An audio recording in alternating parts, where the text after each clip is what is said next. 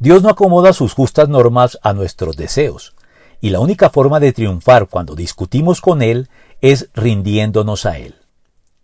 Si bien es cierto que la oración puede eventualmente llegar a contemplar formas tan poco convencionales de dirigirnos a Dios como la protesta, el reclamo y la disputa, no es bueno ni recomendable permanecer de manera indefinida en estas formas más bien excepcionales de oración, pues Dios puede tolerarlas cuando proceden de un alma piadosa, agobiada por circunstancias dolorosas que no logra comprender y que requieran entonces la posibilidad de poder desahogarse delante de Dios con toda la honestidad del caso.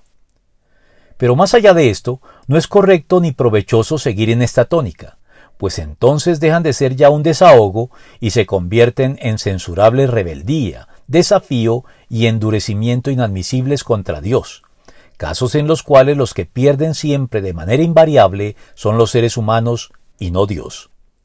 Así, no podemos mantener durante mucho tiempo una actitud de disputa contra Dios, pues no tenemos la más mínima posibilidad de ganar una discusión con Él imponiendo nuestros argumentos, por sólidos o consistentes que nos puedan parecer, pues al final Dios siempre tendrá la razón y desarmará de un modo u otro nuestra argumentación, por lo que la única manera de triunfar cuando disputamos con Dios es rindiéndonos finalmente a Él, como lo sabía muy bien Job.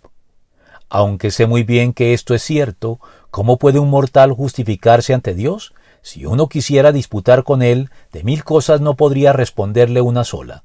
Profunda es su sabiduría, vasto su poder. ¿Quién puede desafiarlo y salir bien librado?